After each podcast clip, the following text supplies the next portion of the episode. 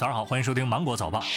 记者八号从交通运输部了解到，十月一号到八号，全国铁路、公路、水路、民航日均发送旅客六千二百一十一点五万人次，预计全国道路发送旅客三点七九亿人次，日均客流量四千七百三十七万人次，同比下降百分之三十点九三。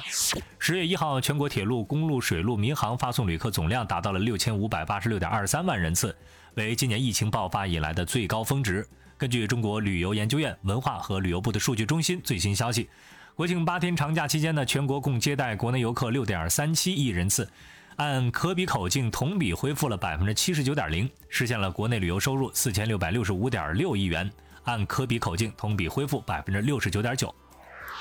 国庆节、中秋节叠加，全国各地在做好疫情防控的前提之下，组织开展丰富多彩的促消费活动，消费的需求加快释放，市场人气持续攀升，国内大循环活力强劲。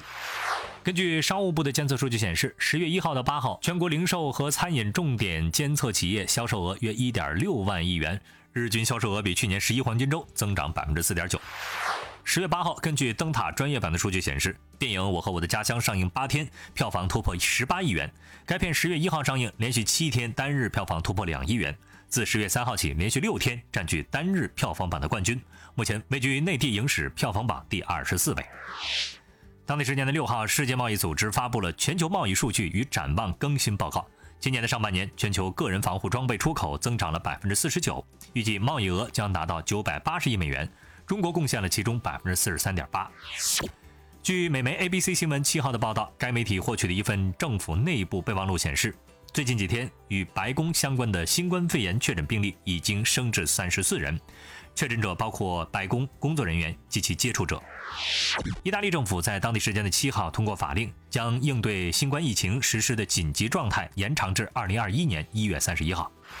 国际奥委会瑞士当地时间七号召开了执委会的视频会议，宣布第一百三十七次的全会将于明年三月十号到十二号在希腊雅典举行，届时将选举主席。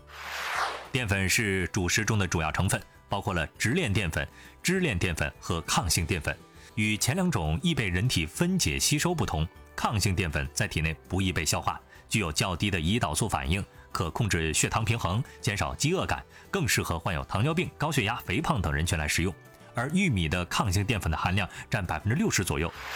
以上是本档新闻的全部内容了，祝你度过美好的一天。